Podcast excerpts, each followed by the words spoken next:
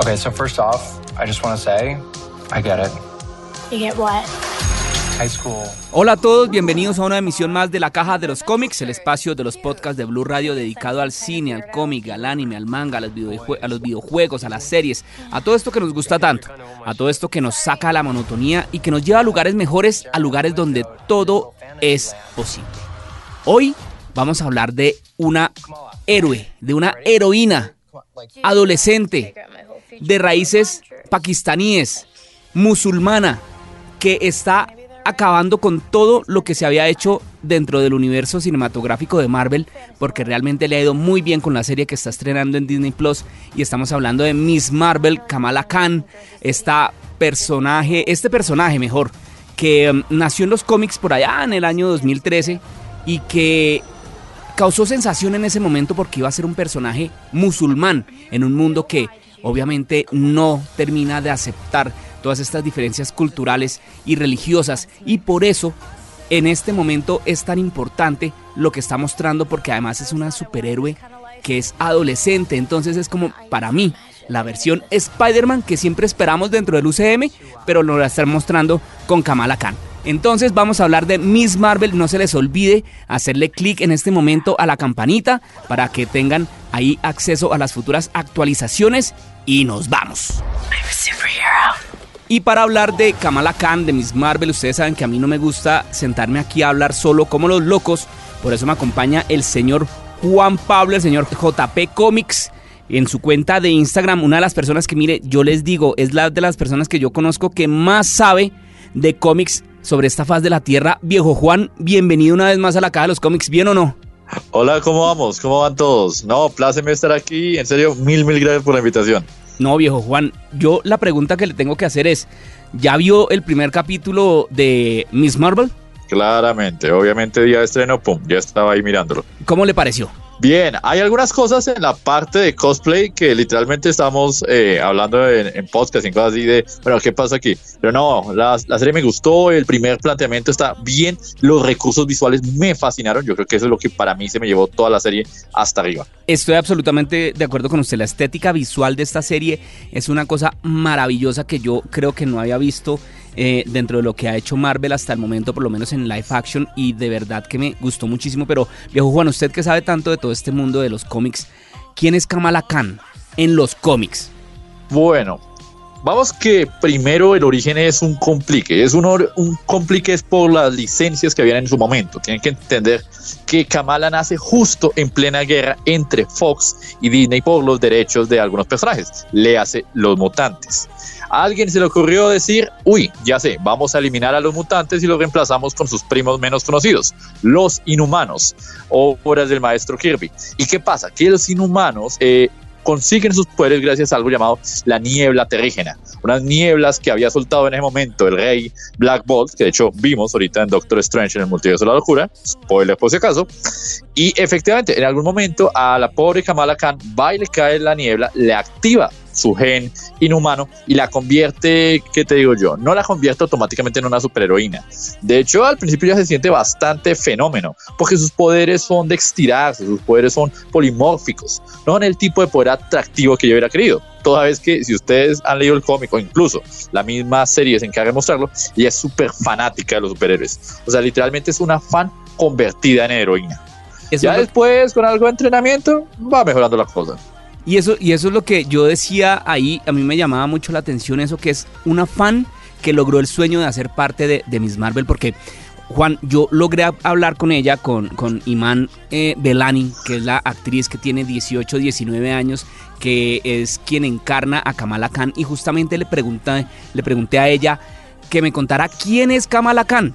Y escuche lo que nos dijo. Vamos a ir primero con la voz en inglés de, de, de Iman y después traducimos. Kamala Khan is a 16 year old high school kid from Jersey City who's, I guess, essentially just trying to find some simplicity in life, like we all are. Um, and, you know, she lives in this fantastical world of Avengers and superheroes and aliens. And so I think she just uh, admires Captain Marvel, especially just because she doesn't have to deal with boys and, and high school drama and, and family drama and religion because she flies around and fights bad guys and looks cool doing it. So, you know, that makes sense. But, but growing up and, and being 16 and being a child of immigrant parents, especially when you have superpowers, is not the easiest thing ever. But um, I think audiences will be able to really relate to that confusion. And, you know, she's not your conventional superhero. She doesn't really know how to fight. She doesn't know how to talk to bad guys. She she doesn't know how battles work and she just knows that she has powers and then that she has to do good with them and,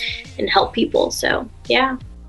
Pues aquí Iman lo que nos dice es que Kamala es una niña de 16 años, estudiante, que vive en New Jersey, que pasa su adolescencia y que pues también vive en un mundo que a ella le encantaría vivir, en el que están los Avengers, en el que hay superhéroes, en el que hay aliens y pues que además ella es muy fan de la capitana Marvel porque dice que ella ve en, Carol Danvers una persona que no tiene que lidiar con los chicos, ni con los dramas del colegio, ni con los dramas de la familia, ni con la religión, porque pues no tiene nada más que hacer sino enfrentarse a los chicos malos y verse cool según sus palabras y las palabras de ahora de los muchachos. Entonces dice que eso tiene todo el sentido, pues porque ser adolescente es muy difícil y pues obviamente ser adolescente con superpoderes es mucho más. Dice que cree que la audiencia, los que vamos a ver esta serie, vamos a encontrarnos que no es la superhéroe convencional y que no sabe cómo pelear, que no sabe cómo hablarle a los malos, que no sabe nada de lo que tiene que ver con el, con el estilo de los superhéroes, que solamente tiene los superpoderes y pues que tiene que hacer el bien con esto. Y esto es básicamente, esto sí es muy cercano a los cómics, viejo Juan. Estás escuchando La Caja de los Cómics. Es cierto, la ventaja es que ella misma lo dice. Ella vive en Nueva Jersey y desde ahí ve la gran Manhattan y allá es donde están todos los grandes héroes. Iron Man, los Vengadores, tus cuatro fantásticos y toda la gente de Marvel importante no está donde está ella. Y ella le toca difícil, lo único que tiene es un par de amigos y eso, eh, a sus padres no les puede decir nada porque son súper estrictos. Que hecho la serie me parece que ha adaptado eso curiosamente, por lo menos. Eh, se enfocó como más en la mamá. Yo creo que el papá era un poquito más enojón en los, en los cómics. La verdad me pareció súper simpático el tipo ayer en, ayer en la serie. Y nada, si tú me preguntas a mí, creo que van por donde tienen que ser. Ella es ese espíritu de juventud que tenemos que admitir, a veces se nos pierde. La verdad, a veces se nos pierde un poquito. Di tú, eh, Peter Parker, cuando recién estaba empezando. Ya no el Peter Parker empresario, ya no el Peter Parker de me casé, ya no el Peter Parker de le vendí mi alma al diablo para recuperar a la tía May en otra historia. No, no, no, no es el Peter Parker. Ah, el de los principios, con Ditko, con Lee, con toda esta gente de que estábamos, bueno, jovencito, el pobre diablo nadie lo quiere, nadie no consigue citas Kamala va por ese lado. Y algo que me gusta mucho de ella es que ha sido de las pocas superheroínas legado, porque vemos que no es la primera Miss Marvel que ha habido. Carol, de hecho, fue la primera, curiosamente, que ha logrado eh, crecer, ha logrado marcar su propia existencia. Uno ve que a veces vienen héroes y van y es como, ah, no, es que este es que te digo yo, eh, Bestia 2 o Hulk 4, y es como, ¿quién eres tú? Tú no, tú realmente no te has dado a conocer. Es, Ella sí, ella se ha logrado quedar aquí. Y, y, ese reconocimiento lo, lo, tuvo también y lo peleó mucho dentro de las páginas de los cómics, viejo Juan, porque eh, era lo que le apuntó Marvel, a lo que le apuntó Marvel durante un tiempo y que le sigue, le sigue apostando tal vez, es a volver a tener ese, superhéroe, ese personaje adolescente, con Miles Morales, con Kamala, con los, los, Young Avengers, todos estos personajes que se, se, acercaran un poco más a lo que eran los lectores en ese momento y pues obviamente para cautivar más lectores y no nos digamos mentiras, obviamente vender más revistas, obviamente. Pues mire, a, a Ayman yo le pregunté en, algún momento de la entrevista qué se siente hacer parte de esto, de, de todo este universo de Marvel, y nos contestó que es una locura. Escuche lo que nos contó.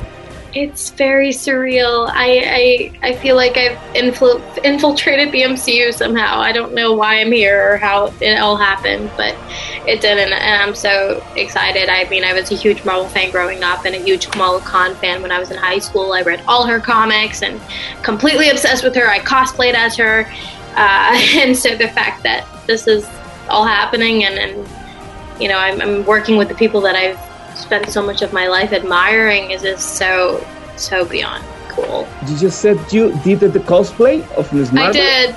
Yeah, when I was like 15 or 16. Awesome. Now, how was it?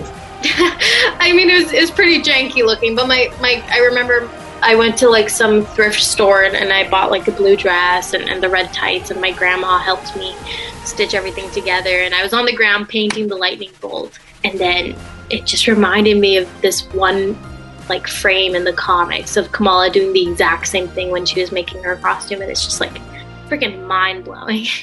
Dice al principio que es muy serial. Yo no me, yo no sé si es que esto es como un estilo de hablar de ahora de los muchachos en inglés o algo, pero yo no sé Sirius, serial, bueno, no sé si usted escuchó. Dice que se siente que ella se infiltró en el universo Marvel. Dice que no sabe por qué está ahí, no sabe cómo pasó, pero que está muy emocionada porque siempre ha sido una gran fan de Marvel y esto es muy importante, esa niña es tan geek como usted o como yo. También dice que eso la representa mucho y eso se, se, ella se siente muy identificada con Kamala Khan, con su personaje. Dice que ella leyó todos los cómics, dice que estaba obsesionada cuando estaba en el colegio con Miss Marvel y que inclusive hizo un cosplay. Y ahí obviamente yo le tuve que preguntar, ¿usted hizo un cosplay? Yo sí, claro, antes de yo ser Miss Marvel, yo hice un cosplay y nos cuenta cómo se fue a un almacén de ropa, cómo compró un vestido azul y unas medias rojas, cómo la abuelita le ayudó a coser todo, cómo estaba tirada en el piso pintando a mano el rayo característico que está en el pecho de Miss Marvel y él dijo, no, esto definitivamente le vuela a uno la cabeza. Y esto es muy bonito, Juan, porque definitivamente demuestra que los sueños se cumplen. Eso es cierto. Y debo decirlo, porque he visto por ahí las fotos que han filtrado de cómo era el cosplay en su momento. Me gusta incluso más el cosplay de Iman fuera de las fuera de la pantalla que el cosplay que tiene dentro de la pantalla. O sea, vean el primer capítulo, tiene toda una historia alrededor de, alrededor de este cosplay. Sí. Y pues para que no lo sepan, yo soy fanático a morir de ello. Entonces, claro, yo estaba todo el rato analizando yo como, pero niña, ¿por qué, ¿por qué no hiciste esto con Fomi? ¿Por qué esta pieza no está hecha con canicalón? ¿Qué pasó aquí? Tú sabes, tú sabes, además de que te lo venden y todo el tiempo yo estaba como, el amigo sabe, el amigo pudo haberle hecho esto. Además, además que ella decía, va a ser el mejor cosplay, voy a ganar, no sé qué, y uno dice, miércoles de verdad pensaba que iba a ganar con eso. Pero bueno, pero no, pero está bien. o sea, el espíritu, el espíritu es lo importante. Y mire, y, si yo hay algo, y yo se lo he dicho a usted, Juan, cuando hemos podido hablar, yo digo, vea, si yo hay algo que admire en este mundo geek es a los cosplayers, porque le meten alma, vida, corazón y sombrero a sus trajes, a, a, a, a lo que ellos quieren representar y todo, y muchas veces pues no queda de la mejor manera, pero miércoles para ellos está divino y si para usted y si a usted le gusta, pues a mí también me gusta, hermano, está perfecto. y que lo digas, o sea, no sé si sabes esta, pero he sido más veces las que quiero admitir jurado de cosplay y he logrado ser campeón de cosplay a nivel nacional y competir a nivel internacional. Y uno dice como, esto tiene todo un trasfondo que me alegra que la serie quiera contarlo, que la muestren allá sufriendo y que ya todavía esté como, le falta algo, le falta un detalle, le falta algo que lo caracterice. Y eso es cierto, al final del día el cosplayer está en esas, está buscando el corazón que todavía no ha encontrado. Y lo importante que es el mundo del cosplay dentro de esta cultura geek, viejo Juan. Yo le pregunté a ella, ya que nos contó que había hecho cosplay antes de, de, ganarse la oportunidad de ser eh, Miss Marvel, de ser Kamala Khan, yo le dije que cómo fue ese momento en el que ya se puso el traje original, el de la serie, el que, el que iba a ser de su, de su personaje. Y escuche lo que nos dijo. Estás escuchando La Caja de los Cómics. I, I said I need a pee, but I, I need help to do it now. So it's, I mean, it's it's a beautiful piece of art. Honestly, Arjun Basan, our um, costume designer, has done an incredible job in not only making the costume look very cool, but it incorporates a lot of um, cultural aspects as well. And we've got the, the scarf is like the dupatta, which is um, you know cultural part of our cultural outfits, and so. It, it, felt very surreal and, and you know i was just thinking about when i dressed up as her on halloween and, and how far i've come in this weird full circle moment. Entonces ahí lo que dice ella es que lo primero que tenía que hacer era orinar. Y le tuvo que pedir ayuda a alguien para poder ir a orinar. Pues es, digamos que ese es el, eh, el problema que siempre han dicho todos los que se ponen el traje de superhéroe, sea la película que sea. Miércoles, ¿cómo hago para ir al baño? Dice que este, es la pregunta más importante. Claro, es, dice que ella dice que este disfraz para ella es una obra de arte muy bonita que lo hicieron unos diseñadores y que se ve otra vez muy cool em, porque incorpora muchos aspectos de la cultura eh, musulmana. Y eso es cierto. Digamos que en el traje que, que, hemos podido ver ahí en la serie están, bueno, estos brazaletes que son los que al parecer le dan la, los poderes. Está la pañoleta que se cuelga la cultura, las mujeres en la cultura pakistaní, en la cultura musulmana, eh, eh, en la cintura. Entonces, que eso le hace, le hace dar mucha, mucha personalidad a ese traje y además dice que ella viéndose así recuerda cuando en los eh, Halloween se vestía también como Capitana Marvel a su manera y pues que en este momento no puede creer lo que está viendo. Y entonces es lo que usted decía, muchas veces el traje que le ponen a, los personajes allá en, Marvel y recuerdo mucho cómo han peleado por los trajes de el Capitán América, que no era fiel al, al, al cómic. Pelearon también mucho al principio con el de Iron Man. Han peleado infinidad de veces con el de Hawkeye. En fin, mejor dicho, si es para pelear, este, lo- los geek la, tenemos clarita. Entonces, a mí me parece que este, esto, este, mm, esto que dice ella es muy chévere, porque a pesar de que tiene el traje, ella sigue añorando y recordando cómo era al principio, cómo era lo básico. es una fan que no olvida sus orígenes. Y no, no, digo mentiras, ahorita estaba en uno de los mejores momentos en los que a traje se refiere. Sea una compañía, sea la otra, sean The Boys, por ejemplo, que, que no, Mm. no le van a Disney a Marvel. Todo el mundo está sacando unos trajes que están una bacanería y están adaptando. Yo todavía me acuerdo de eso del cuero negro y, al- y Cíclope burlándose del spandex amarillo. Clásico. Nada, ahora ya, ahora ya no hay, ahora ya no hay pena. Aquí la gente se viste en colores y lucha, porque al final del día esos son. Al final del día los semidioses usan spandex. Sí, los semillones usan en spandex y en los noventas empezaron a usar spandex con armadura, que es peor, pero bueno. Después Ah, hablamos un día no tenemos que hablar de los 90, eso, usted y yo. eso es una historia larga. Bueno, hablando de eso, yo, yo le dije pues que obviamente esto uno, o pues me imagino yo al hacer parte de, de- de todo este universo nuevo, pues le tiene que cambiar la vida a ella, a, Iman, a, la niña que estaba en- al principio en el colegio y ahora tiene que estar en un set de grabación. Yo le pregunté cómo le cambió la vida y oiga, I'm not in school, so that's great.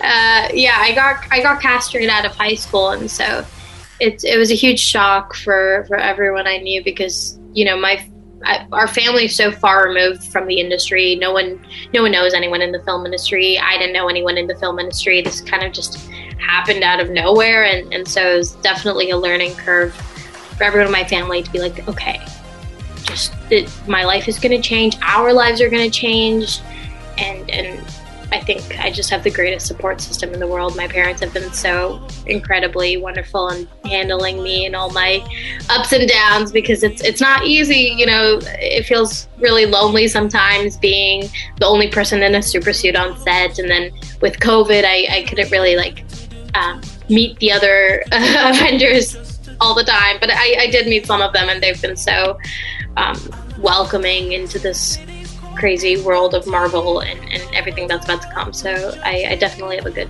team on my side. Ahí lo que dijo ella es que pues que ya no tiene que ir al colegio, entonces lo que para ella es bueno, entonces pues que bien. Eh, entonces que esto, sin embargo, ha sido un cambio brutal para ella y para su familia, porque su familia no tiene nada que ver con la industria del cine, entonces les dijo, mire, aquí yo no conozco a nadie, no conocemos a nadie, me va a cambiar la vida y nos va a cambiar la vida a todos, entonces que esa curva de aprendizaje fue muy interesante para ella y pues que obviamente al, estar ahí eh, en un set de grabación en medio de la pandemia, nos contó que grabaron en medio de la pandemia, ella muchas veces llegó a sentirse sola, pero que siempre estuvo un equipo al lado de ella. Eh, preocupándose por ella y parte de ese equipo es su familia, lo cual me parece eh, importantísimo porque es que esta es una niña de 18 años, es una mujer muy joven y ya hemos visto casos de estrellas eh, adolescentes o infantiles que desafortunadamente terminan en malos pasos o cosas así, también por, por, por, por todo este mm, glamour y por cómo se enseguecen cuando tocan la fama. Entonces a mí me parece que esta niña, a mí me parece que primero tiene un carisma grandísimo y se le ve en la, en, en la serie, se le ve en pantalla, pero también es una niña como muy centrada. La verdad concuerdo, para mí la palabra clave ahí era centrada. O sea, uno la escucha y siente que entiende la responsabilidad. Puede que sea un mismo paralelo con su personaje, pero pasó de un día a ser una estudiante normal al otro día a ser una superestrella. ¿Qué diferencia hay en pasó de un día a ser una estudiante normal a ser una superheroína? Ahora se regodea y se junta, no sé, con Chang-Chi y el resto, eh, todo el reparto de los Eternals. O sea, quien sea que esté allí, ya ella es parte de este mundo. Y sí, tal vez en el futuro tenga muchos papeles. le- O sea, uno solo le puede pedir eh, un gran, un gran futuro, un, gran- un próspero, un próspero futuro. Pero este fue su primer papel. Aquí Sí, está. Es sí. Kamala Khan. Uno se y pone, uno se tal a vez mirar. para nosotros quede así como Kamala Khan. Y, y aunque haga mil papeles en nuestras ciudades, tal vez digamos, oh, mira, Miss Marvel hoy es, no sé, una, una astronauta, o se gana un premio Nobel, o lo que sea. Pero es Termina eso. trabajando con Zack Snyder, no sabemos. O sea, no, no. Eh, está- está- está- estamos en paz, estamos en paz, chicos. Está en paz aquí, ¿ok? No, pero sí, mire, uno, uno revisa la, la, la hoja de vida de la niña y no ha salido en dos cosas. En, en, en, en CIS por allá en un papel secundario y en Miss Marvel, o sea, bacanísimo, a mí me parece chéverísimo y obviamente para esta niña le tiene, eh, todo esto le tiene que significar un cambio del cielo a la tierra y pues a mí me parece Oh. buenísimo que, que, que Marvel y que pues que las compañías también, porque por ejemplo en Warner está Superman and Lois que también cogieron a los dos pelados adolescentes hijos de Superman que también me parece que son unos personajes chéveres, eh, le están dando apertura a todo esto. Le están dando apertura a un mercado que se, de- del cual se habían olvidado porque entonces o hacían la cosa súper oscura para un eh, eh, público adulto a lo Justice League o, cosas así o el multiverso de la, de la locura o hacían cosas absolutamente infantiles como no sé eh, cuál podemos nombrar ahí Teen Titans eh, pero Teen Titans inclusive es un poco adulta. La, la animada a mí me parece una barraquera, es una gran obra. Pero bueno, en cosas así. Entonces se están Es otra historia fascinante para otro día. ¿Cierto que sí? Que en serio me encantaría analizar. En memoria del maestro Oiga, George sí, haga- Pérez. haga- hagamos eso. Tenemos que hablar de animados. Quedamos aquí. Es justo, es justo, es justo. ¿Le parece? Listo. Pero entonces volviendo al cuento, están cogiendo a ese público adolescente que tenían olvidado y me parece buenísimo. Mira, algo que me ha gustado de Marvel y que creo que la fase 4 puede tener gente a favor y gente en contra, pero me gusta que están experimentando. Algunas les van a funcionar, otras no. Puede que una termine siendo una película de terror clase B dirigida por Sam Raimi, que da la casualidad que pasa en el multiverso y tiene al Doctor Strange en el medio. Otra puede ser una obra de autor de Chloe Zhao y puede que a muchos no le haya gustado, pero resulta que así lo quería hacer ella y bien. Otra era una sitcom. Mira, ninguna de las series se ha parecido entre ellas. No puedes decir que hay dos series iguales. O sea, cada una busca como su rareza propia. Y eso me gusta. La verdad es que me gusta porque eso quiere decir que debe haber al menos una persona, alguien a la que esa serie le habló. Y En este momento quiero imaginar que hay un montón de adolescentes, preadolescentes, tal vez incluso niños que están viendo por primera vez a Miss Marvel y acaban de, de descubrir a su superheroína favorita para el futuro. Y tal vez hoy no creamos que es tan importante, pero en unos 10 años eso es otra historia. Estoy absolutamente de acuerdo con usted, viejo Juan. O sea, lo que el ejemplo que está dando esta niña a las nuevas generaciones es grandioso para mí. Me parece una berraquera. Estás escuchando a Miguel Garzón en La Caja de los Cómics. Y ya para ir cerrando, viejo Juan, em, la última pregunta que le hice a, a Iman fue si su personaje se pudiera encontrar con Carol Danvers. Así, de frente, como buscando, picándole la lengua, a ver si de pronto me notaba un spoiler, ¿no? Pero pues, espera. Si su personaje se encuentra con Carol Danvers, ¿qué es lo primero que le diría Kamala a Carol? Y escuche lo que nos respondió. Can you go binary? Just that full. I think Kamala would want to see that. yeah, probably that, or or either read her an essay that she wrote in school about her, or tell her about her fanfics that she's written. I, I think that those are the three three options there. ¿Qué tal esa, viejo Juan? Iman le pediría que se volviera binaria. Eso Ah, demuestra que ella sí, ella sí ha leído cómics, que ella sí, o por lo menos si Voy no los ha voy a- leído, sí hizo la tarea. Voy a ser honesto, yo no me estaba esperando esa respuesta. O sea, de verdad, uno es como, voy y pregunto de una de Binary. Ok, es como, digamos, si yo tuviera que entrevistar al Capitán América en la primera película y le dijera, oye, eh, ¿qué hacemos? Y empiezo a contarle toda, toda su historia de cómic y es como, China, se nota que, se nota que leía. O sea, ella de verdad sí se iba. Hablar de la forma cósmica, binary o binaria en español, que Miss Marvel a veces ha tenido, a veces la pierde. Ahorita está medio independiente de ella, curiosamente en los cómics. Eh, es otro nivel. La verdad, para mí es otro nivel. Todo Eso- mi y- respeto. es- es- para las personas que están oyendo esto que de pronto no saben qué es el binary o, o el- o la forma binaria, es acá de cuenta que la capitana Marvel se volviera Super Saiyajin. Es así, Sí, pero básicamente. más Super Saiyajin. Porque, diga, si- seamos honestos, tú, tú miras la primera película y notas que querían ir por ahí. No, o sea, imagínense rostro negro, el cabello es fuego puro, o sea, la No, piel son No estrellas, hablemos de la es, es otro nivel. viejo Juan, porque para mí esa Capitana Marvel es de los grandes descaches del UCN, pero bueno, eso tiene que ser Sí, tema de eh. otro día. Eso tiene que ser tema Eso- para otro día. Curiosamente tendrá que ver con esto cuando tengamos que hablar de Marvels y Ujú. Kamala vuelva a aparecer por estos micrófonos. Que eso le iba a decir, ¿usted cómo la ve a futuro eh, con esta serie? Al momento de grabar este podcast solamente ha salido un capítulo de Miss Marvel. ¿Usted cómo la ve a futuro? De todas maneras, yo creo que con Miss Marvel le va a ir bien, va a estar tranquila, va a tener gente a favor y va a tener detractores porque así funciona este, este universo. No creo que exista una sola obra que todo el mundo ame por mucho que lo quieran creer.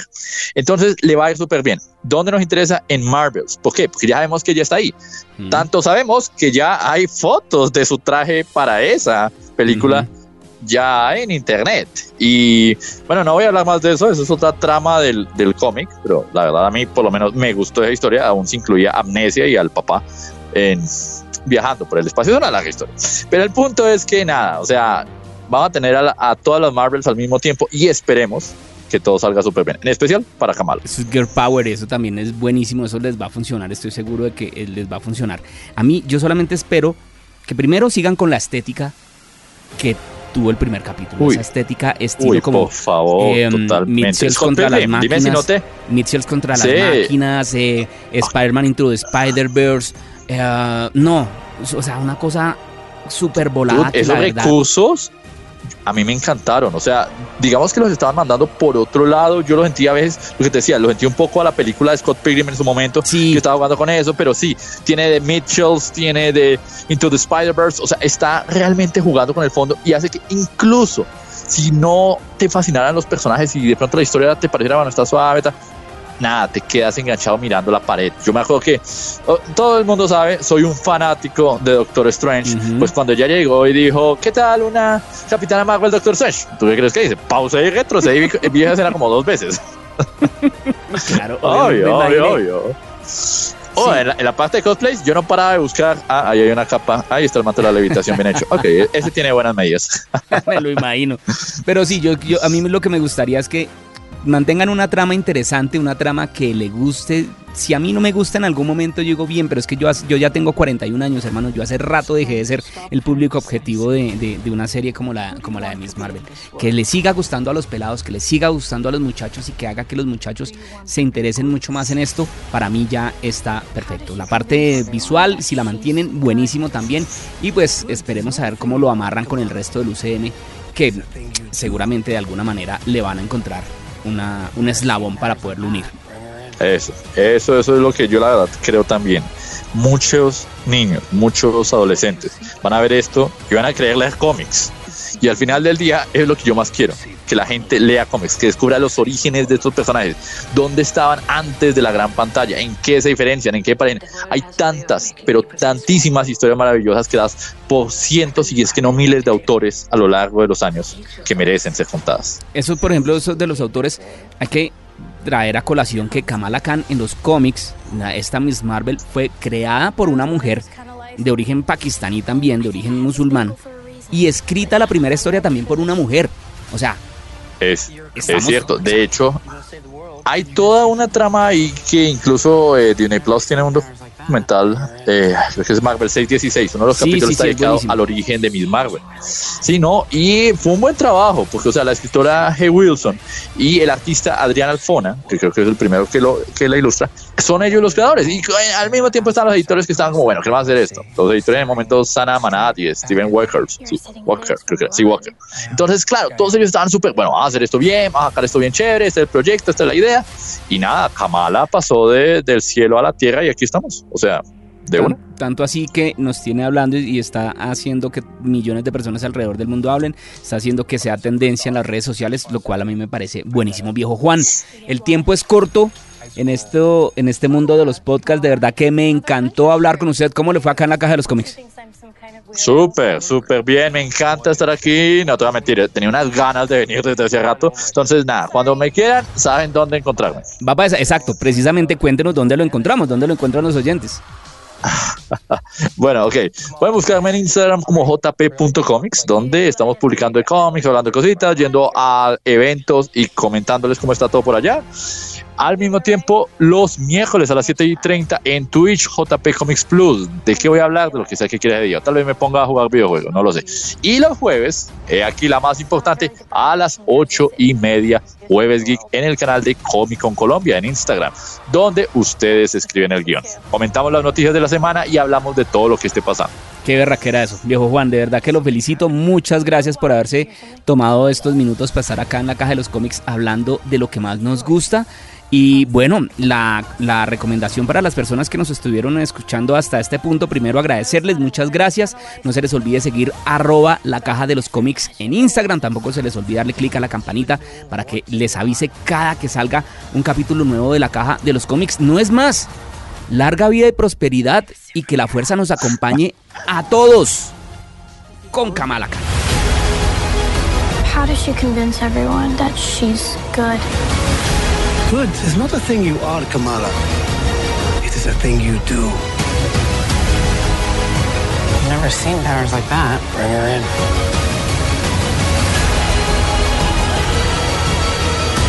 What you seek is seeking you. If you save one life, you save the world.